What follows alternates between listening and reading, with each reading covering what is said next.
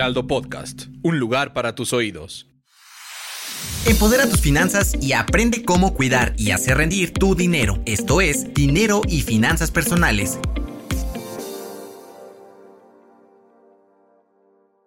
ustedes ha sufrido el robo de identidad? En este episodio de Dinero y Finanzas Personales hablaremos con un especialista que nos dirá cómo podemos mejorar nuestra seguridad en torno a este delicado tema. Se encuentra con nosotros Edgar Alberto Chillón Escárcega, director del departamento Cyber Security Room de Nemo. Un gusto que estés aquí con nosotros, Edgar. Me gustaría que primero nos cuentes como tal qué es el robo de identidad. ¿Qué podemos entender por esto?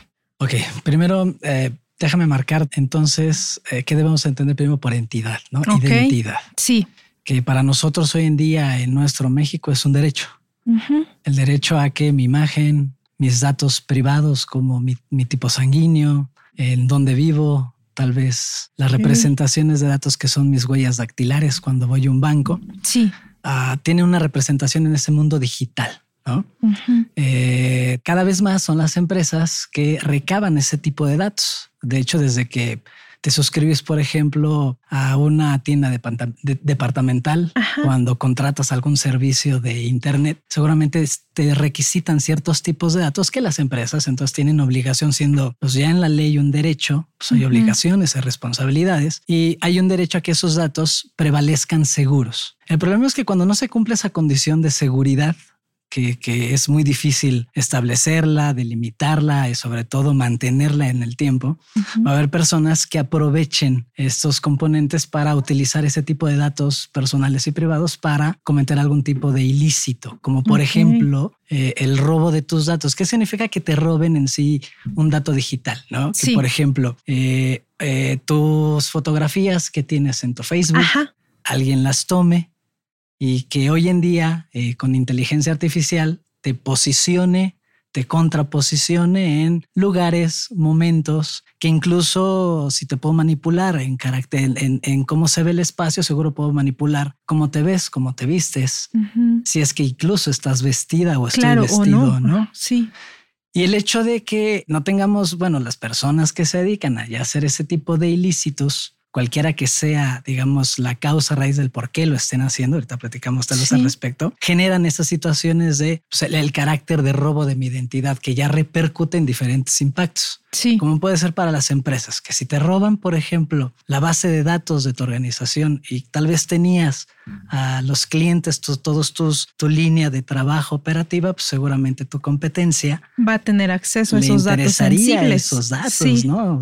pueden estar incluso estar haciendo la venta. ¿Qué significa para en términos personales que me roben mis datos? No sé si supiste del, de la nueva eh, apenas se acaba de perseguir, bueno, ya está un adolescente de 18 años aquí en México, perseguido y bueno, más bien ya denunciado por más de siete de eh, sus compañeras, compañeras que, justo toma, se le hace fácil tomar una inteligencia artificial, eh, posicionarlas, como lo comento, en, en, algo incómodo que te va a repercutir primero en impacto, ¿no? Sí. Para tu familia, para tal vez con tu novio, Sí, para con la academia, la que representas, social. intelectual y emocional, por supuesto. Y que eso, al final del día, ese impacto puede ser en muchas aristas. Ahorita estamos hablando en, lo emocional, puede ser también en lo financiero para muchas empresas, porque representa el cómo voy a evitar que esto vuelva a suceder, ¿no? Sí. Entonces, eh, el, el, robo de la identidad, pues al final del día es un delito ¿no? Que hoy en día, en términos de privacidad, quien se atreva a utilizarlo o pasarse listo, hackear cuentas, por ejemplo, va a tener que rendir cuentas y pagar las consecuencias. Claro, y, es muy clara esta explicación que nos das y también me lleva a una pregunta que nos habían hecho por aquí constantemente algunos compañeros, ¿no? Alguien me contó del equipo de redacción que hace no mucho tomaron sus fotografías justo de Facebook y crearon otro perfil. Entonces él como que no le dio mucha importancia, solamente avisó así de, hay un perfil falso que tiene mis fotografías y se está haciendo pasar por mí. Y lo dejó pasar. Pero ese es solo un ejemplo de algo que no va más allá. Sin embargo, creo que también aquí el tema de cuidado es cuando ya repercute en tus finanzas. Otra persona me contaba el caso que él haciendo una compra por internet puso los datos de su tarjeta y de repente cuando se dio cuenta ya había adquirido un crédito para un auto y él no había sido. Simplemente así había sido víctima también de este robo de identidad. ¿Esto con qué repercusión tiene a nivel financiero para las personas? Fíjate que hay datos estadísticos que se miden en millones de dólares, por ejemplo, sector salud. No más de 300 millones de dólares a nivel global anual cuestan los incidentes, por ejemplo, en materia de seguridad. Sí. Que, que, en identidad puede significar, imagínate que alguien se te puede hacer pasar por un doctor, ¿no? Sí. En materia de, por ejemplo, finanzas, eh, de quienes tienen el dinero, ¿no? La banca electrónica es uno de los targets, digamos, eh, que más está ahí en la mira porque pues ahí está el dinero. Claro. Se miden también en cerca de 200, 215 millones de dólares. En las pérdidas que se producen tras ciertos tipos de delitos que en el, el que el medio de comisión del mismo es una tecnología de información, es un celular que implicó una, el uso de una inteligencia artificial que implicó el, que el, la, la, manipulación de tu imagen, de tu voz, sí. del espacio, de dónde estás, con quién estás, incluso te pueden posicionar con otro tipo de personas y los impactos, pues bueno, son, son muy derivados. Eh, eh, yo quisiera decir a la audiencia y, recalcar que en lo personal, ¿cómo lo puedo medir? O sea, cuando se reclare, cuando voy a un impacto en lo personal, eh, piensa como cuando tienes, tienes el evento de un robo en el espacio físico, ¿no? Voy en el pecero y de repente, sin sentir, alguien ya me bolseó la cartera. Sí. ¿Qué significa para ti perder la cartera? Primero, que tal vez tenía mil pesos, ya el primer, la primera afectación económica de ahí, ¿no? Claro. Segundo, si tienes tus tarjetas de crédito, debes de invertirle tiempo para inmediatamente en lo que te diste cuenta, bloquearlas. Y, y en lo que te diste cuenta, seguramente quienes ya la utilizaron si es que tal vez conocen tu NIB o, pequeñas cantidades, luego no sé si has ido al Oxxo y menos de 50 pesos ya ni te pide tarjeta, sí. tarjeta, ¿no? Y los micro robos que de ahí deriven, los tal vez tenías tu INE, estaba tu licencia de conducir. ¿Qué significa en tiempo, en espacio, en dinero de reposición? Porque la licencia tiene un costo no de 400, 500 pesos, algo así. Entonces, debemos, si lo ves así en lo personal, y aparte el daño eh, eh, de reputacional, ¿no? Porque puede que incluso en lo social con mis amigos me digan, ah, pues, qué tonto eres, ¿por qué te roban? Etcétera, ¿no? La distracción, o sea, la vergüenza, ¿no? Por otro lado puede ser a quien la revictimizan quien tiene que, por ejemplo, ir a denunciar, ¿no? Sí. Entonces, fíjate todo lo que en impacto deriva un solo evento de riesgo que fue te sustraigo tu cartera. Y que ahorita que lo mencionas, pues me viene a la mente que luego lo minimizamos. Al igual que este compañero que dijo, pues nada más me duplicaron un perfil, no pasa nada. Cuando nos roban, no pensamos en todo esto que nos estás diciendo que tiene tanto impacto. O sea, creo que lo que menos uno piensa es ay, tengo que volver a reponer mi INE o tengo que ir otra vez a tramitar la licencia, sino piensas en, chin, traía mil pesos en la cartera y ya, ahora no los tengo, pero va más allá de eso. Más allá. Y fíjate, en el mundo digital puedes hacer entonces la analogía, ¿no? ¿Qué significa? ¿Cuál es la cartera o la situación de, una cartera en el mundo digital? Sí. Por ejemplo, y lo hago, lo hago en análogo con las redes sociales. Justo tener esa, esa, no tener privacidad, tener una red pública que al final del día hace que toda tu actividad sea vista Hey, I'm Ryan Reynolds. At Mint Mobile, we like to do the opposite of what Big Wireless does. They charge you a lot, we charge you a little. So naturally, when they announced they'd be raising their prices due to inflation, we decided to deflate our prices due to not hating you. That's right. We're cutting the price of Mint Unlimited from $30 a month to just $15 a month. Give it a try at mintmobile.com slash switch. $45 upfront for three months plus taxes and fees. Promo for new customers for limited time. Unlimited more than 40 gigabytes per month. Slows. Full terms at mintmobile.com. no solo por tal vez las personas que te siguen, ¿no? sino pues todo el mundo. Sí. Entonces hay personas que quieren ver arder al mundo. Eso es Ah, eso es claro. de, nosotros, no es de la ciberseguridad, es de nosotros como, hombres y mujeres, ¿no? Y bajo ese dicho, eh, debemos de saber que lo que tú estás publicando, dónde estás, qué estás haciendo, las fotografías que tal vez develen dónde vives, que tal vez por accidente en la mesa, en una conversación o en una plática, en una boda, hay elementos que no deberían de estar, como una tarjeta, como el número de seguridad social que se comparte tal vez entre computadoras en una carpeta compartida, mucha información en texto claro, ¿no? Y entonces en el mundo digital, esa carterita es el hacker que ocupa ese momento de inseguridad, que sabe que eres pública y que puede entonces manipularte, ¿no? Que sabe de la empresa que no tiene los controles, una medida de, seguridad para compensar, ¿no? Una persona enferma compensa con, con medicina, el sentirse bien, ¿no? Las empresas compensan controles de riesgo, así se le llama, para decir, bueno, evito que el hacker llegue y extraiga la base de datos. Entonces, cuando eso no sucede, el evento de la cartera va a ser el hacker que se va a meter a tu red y va a copiar tu base de datos, que va a jalar la base de datos del INE, que creo que fue 2017, 2019, que estaba publicada este, y más de 40 millones de registros, pues ya se, ya estuvieron en la dark web, seguramente claro. estuviste, seguramente Sí, seguramente todos los que estamos aquí. bueno, a, excepción de quienes ya actualizamos. Ah, bueno, eso sí. eso sí, entonces, pero bueno, e, eso es en perspectiva, ¿no? El, daño y en analogía y entender que son, es una dicotomía entre el mundo digital y el mundo físico, son inseparables. Es decir, ve el daño de un ciberacoso. Puede iniciar en tu red social, puede iniciar en tu correo electrónico, pero puede terminar en la puerta de tu casa. Toco madera y hago el ejercicio de quien te, ya te está tocando. ¿no? Hay una serie de HBO que se llama 15 Minutes of Shame.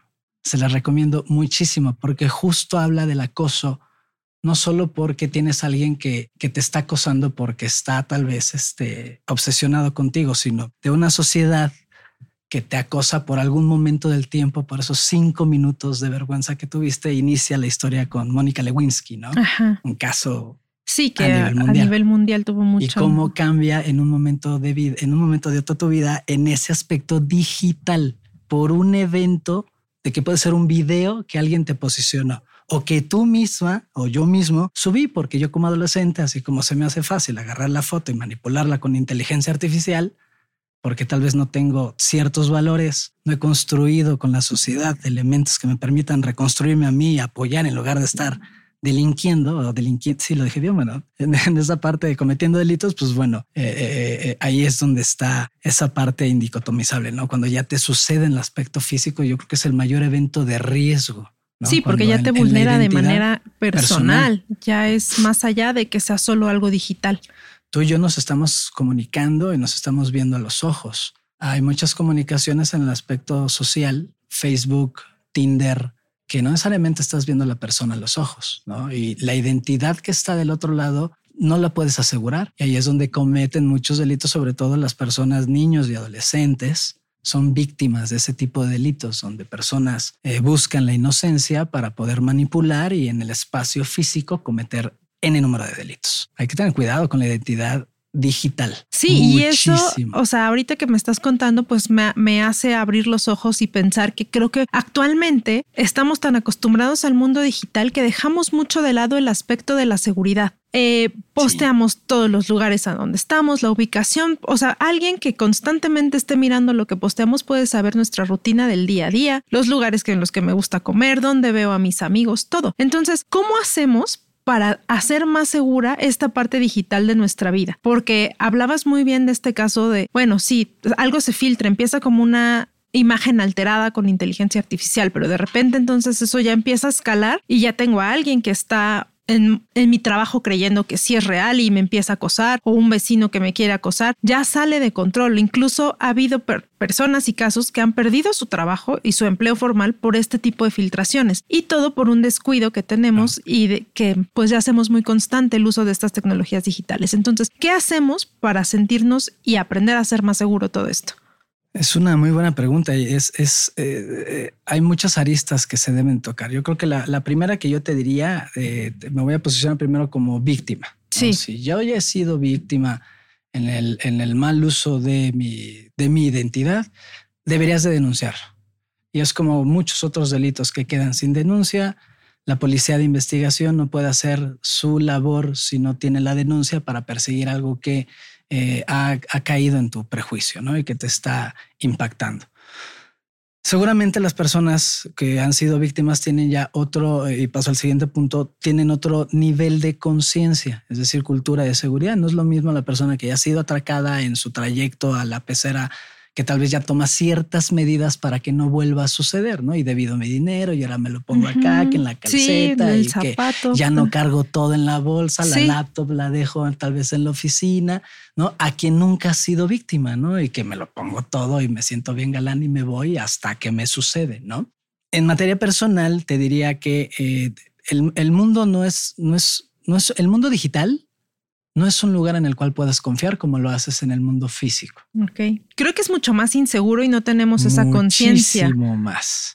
Y es responsabilidad desde la línea de los papás con nuestros niños de educar el espacio primero en el que están, eh, conforme van creciendo, hacerlos conscientes de lo que vas a buscar ahí, lo vas a encontrar, porque hay muchas formas de llegar a lo que quieres buscar, a pesar de que eh, usuarios, eh, tú dirás, pues yo he buscado en Google un, motor tradicional de hace muchísimos años, en número información que no me aparece, pues no es el único canal para que puedas buscar. Hay muchísimos más underground en la deep web, donde si buscas encuentras. ¿Qué significa encontrar cuando buscas? ¿no? ¿Y qué quieres también buscar y, como para qué, sí. ¿no? O sea, ¿para qué te metes a ese tipo de, cosas a buscar algo, no? Porque entonces te pones en situaciones de riesgo. Entonces, si yo tengo la oportunidad de no ir, vuelvo a hacer la analogía del mundo físico. Si voy a ir a lugares álgidos, zonas rojas, por ejemplo, marcadas en la ciudad como Tepito, no porque me gusta, sé que tiene muy buena cerveza, tienen muy buenos antros, pero no voy no me voy a colocar en situaciones de riesgo. Tengo que ver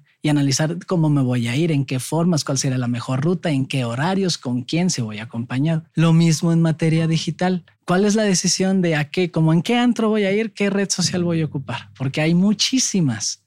Y ya más voy a utilizarlas todas porque mis amigos están en todos, porque todo para mí es de moda. Como esta sociedad tan líquida y tan cambiante, ¿no? Entonces, cuidado porque queremos estar en todo, lo queremos hacer público. Cultura de seguridad, sobre todo adolescentes, mucho cuidado lo que están publicando. Yo les recomendaría cierren sus círculos, que en realidad tu, tu Instagram, tu correo sea cerrado, sobre todo también cerrado significa que a las personas que consideres tus amigos deberían de estar ahí sé que va a haber otro, otra mitad que no los conoces, que consideras tus amigos digitales que van a estar ahí, pero eso no significa que todo el mundo te deba de ver como por qué, ¿no? Cuidado con, con si eres público y si eres público porque pretendes ser un youtuber, por ejemplo o pretendes ser y quieres que más gente te siga y necesitas números pues debes educarte en materia de ciberseguridad muchísimos cursos tanto del gobierno de nosotros como empresas privadas este que se acercan tanto en la academia como a nivel este privado para poder aleccionar y decir cuál sería la mejor eh, caminito que deberás de seguir cuando te llega un correo no le des clic ¿no? Redes,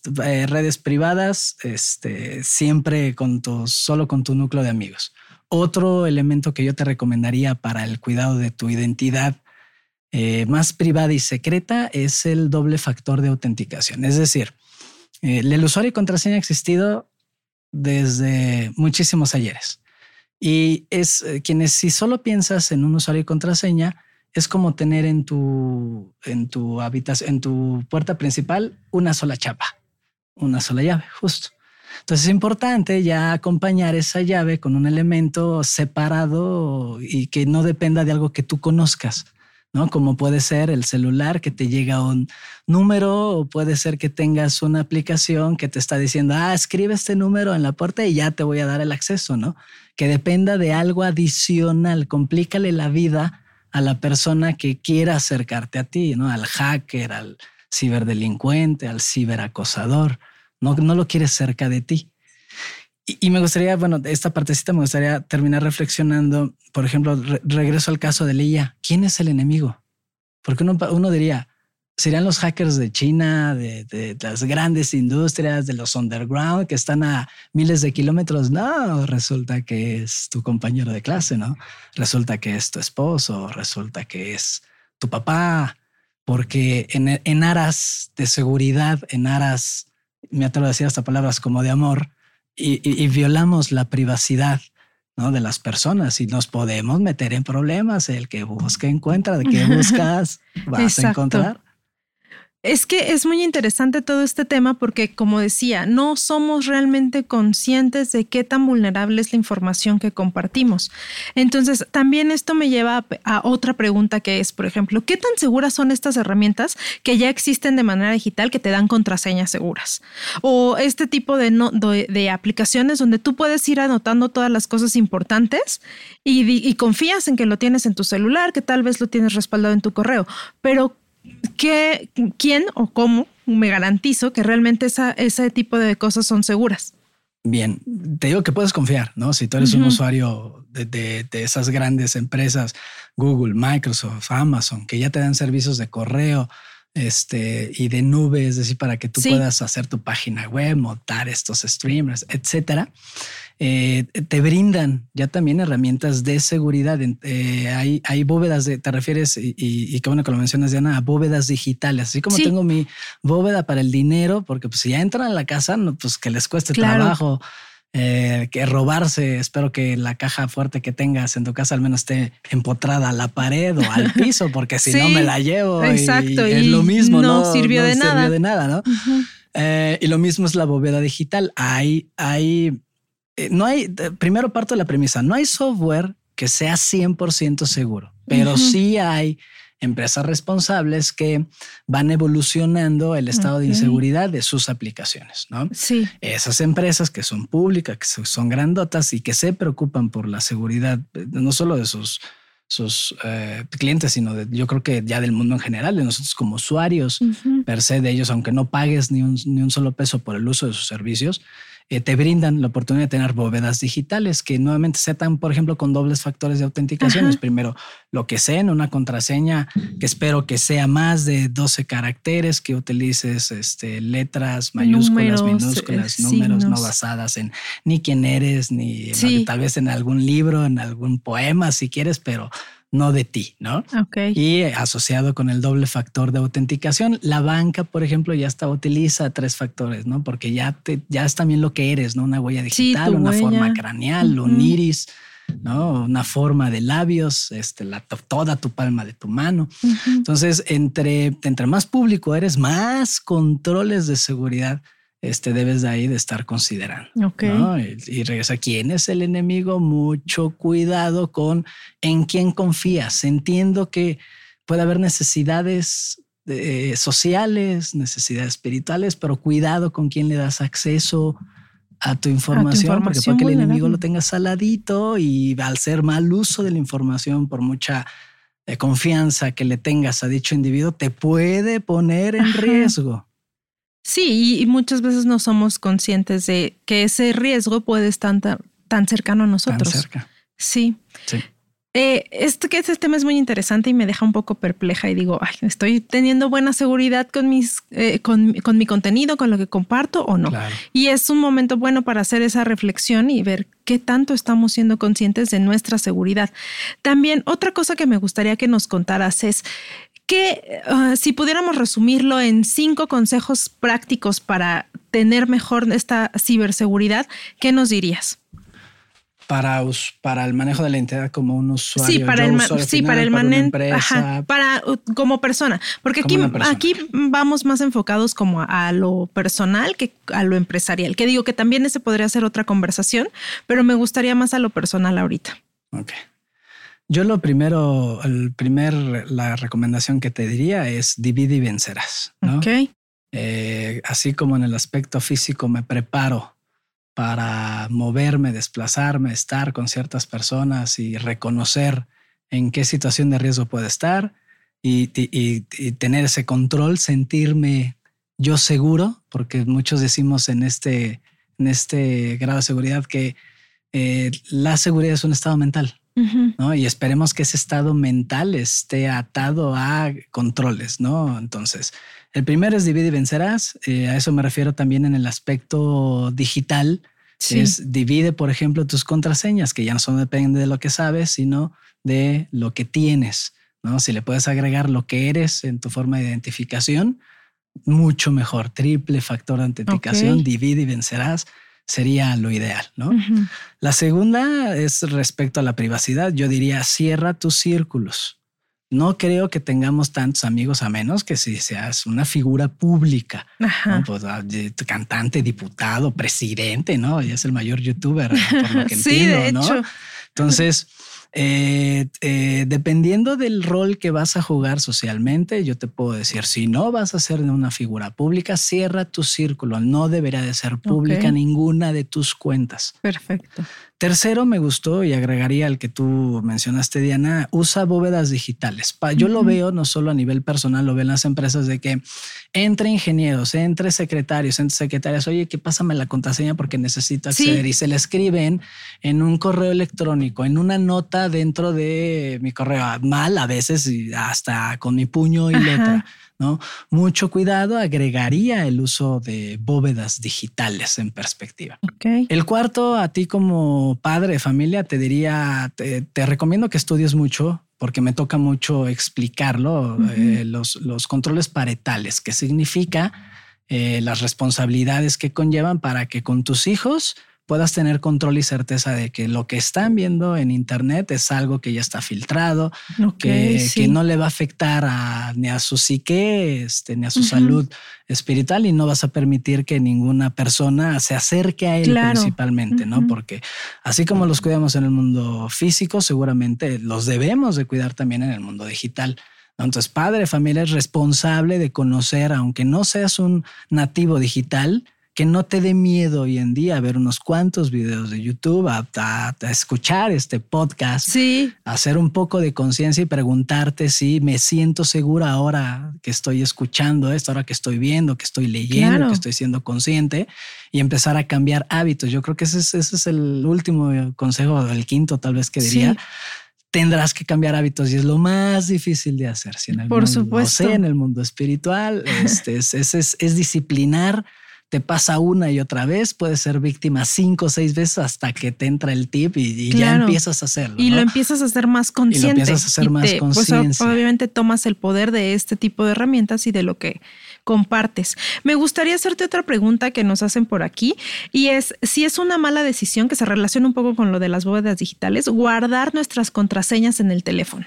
Depende de cómo lo hagas. Si la estás guardando en una nota pésimo, Nada más basta una, si estás con, yo me imagino una escena, ¿no? Con mi novia, en donde me imagino yo ya borracho así, que agarra mi dedo y lo pone, no solo va a tener acceso a mi información, va a tener a, claves de acceso que lo van a llevar a otros lados, ¿no? Sí. Pésimo. No, y encontrar cosas que tal vez no quieras. Exacto, justo. Entonces, no, no es buena idea manejarlas en notas. Bájate, hay programas gratuitos, este open source se llama que los puedes utilizar y que son seguros, los cuida una comunidad abierta a nivel global este, y los puedes utilizar. Yo te, podría recomendar Keepas. Así se escribe K-E-E-P-A-A-S de Keep Password para que contengas tus datos, archivos seguros. ¿No?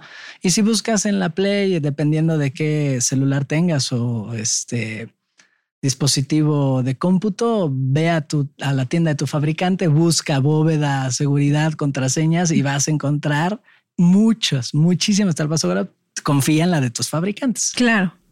Perfecto. Eso, ese consejo realmente es muy útil y creo que esa pregunta viene porque por aquí no lo estamos aplicando de esa manera.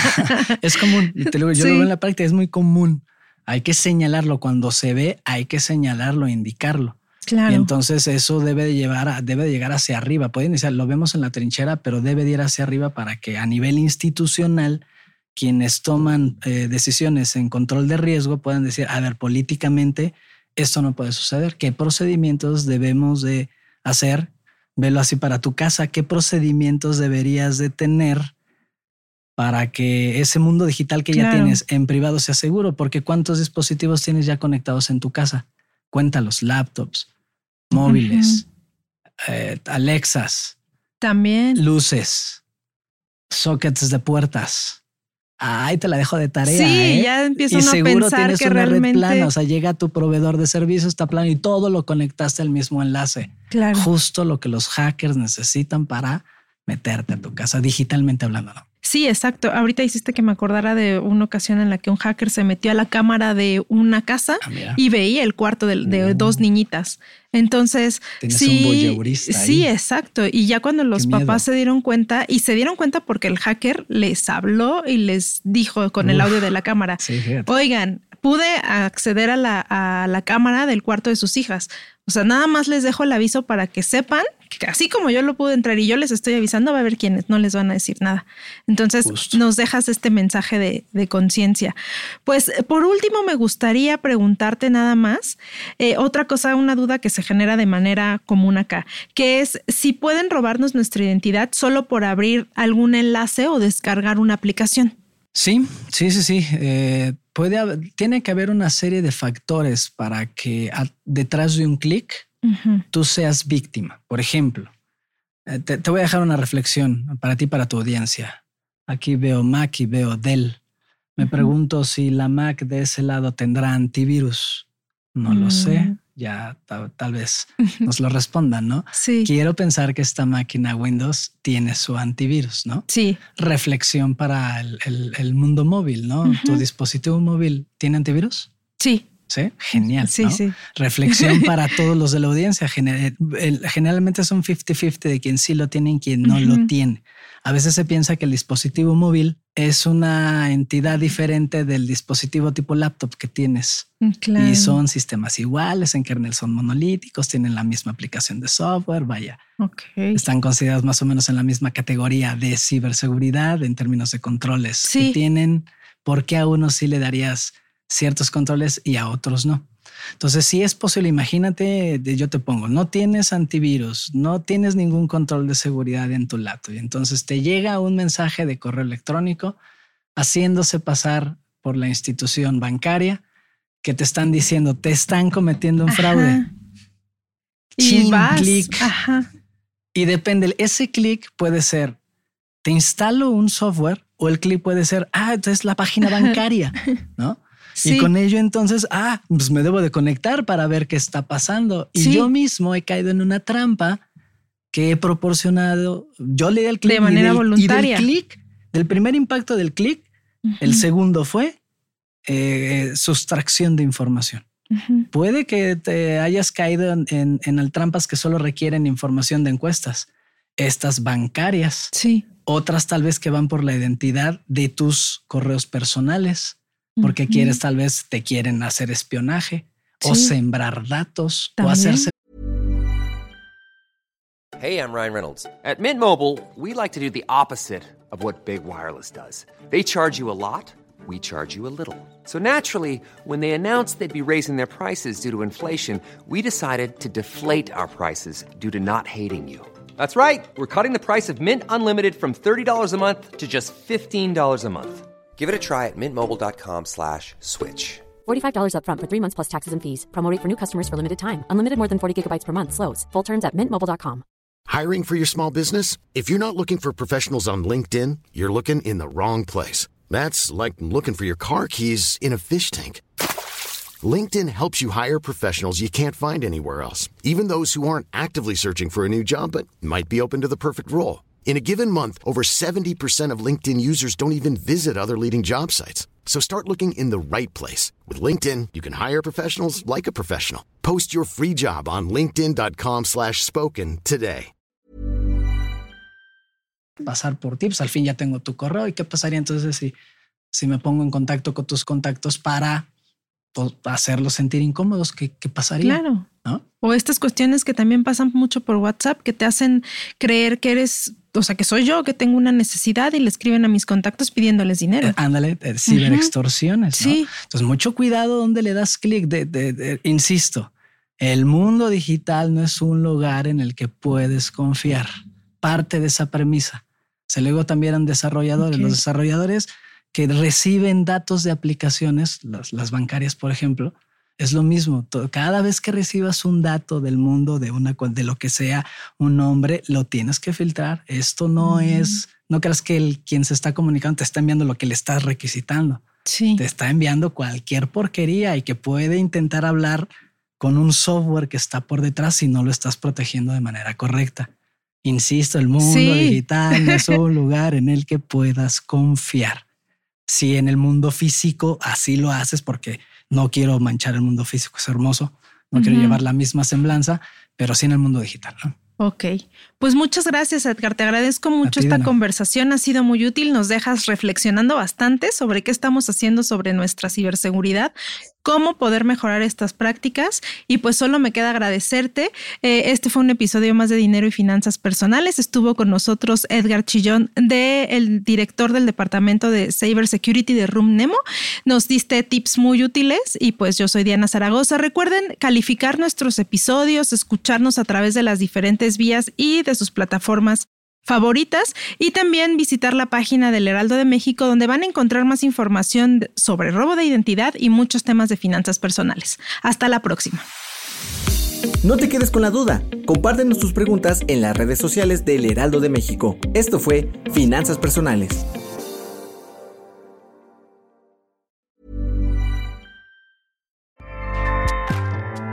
ACAST powers the world's best podcasts. Here's a show that we recommend. The Real Housewives is a guilty pleasure for most, but if you're looking to not feel guilty about that pleasure, tune in to Everything Iconic with me, Danny Pellegrino, where I break down all the messy moments and behind the scenes antics of Bravo's popular franchise. And on Everything Iconic, I also interview celebrity guests like Kelly Ripa, Kiki Palmer, Drew Barrymore, Cameron Diaz, and more about their guilty pleasures, their past work, and so much more.